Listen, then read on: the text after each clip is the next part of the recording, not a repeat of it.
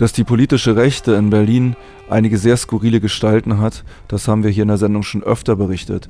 Die wohl merkwürdigste Episode, die ich seit wirklich vielen Jahren erlebt habe, ereignete sich am vergangenen Sonntag auf dem Kreuzberger Oranienplatz, als eine Gruppe, die sich Pro Deutschland nennt, eine Kundgebung dort durchführen wollte. Sie wollten irgendwelchen rassistischen Müll dort abladen, ähnlich wie es der Berliner Kurier und die BZ in den letzten Tagen auch getan haben.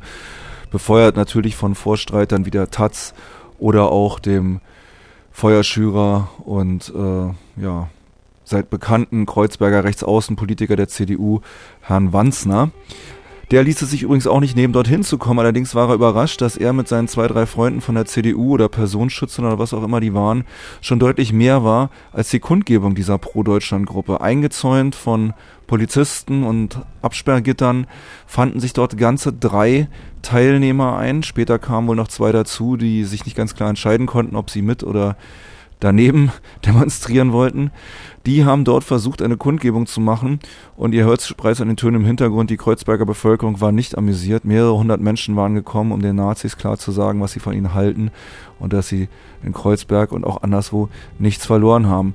Ähm, inhaltlich kann ich nichts zu dem sagen, was sie dort gesagt haben. Es war kein Wort zu verstehen.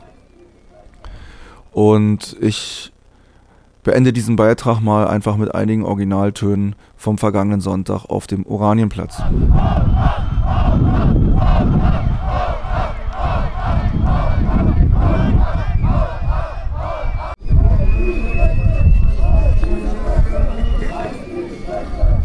Musik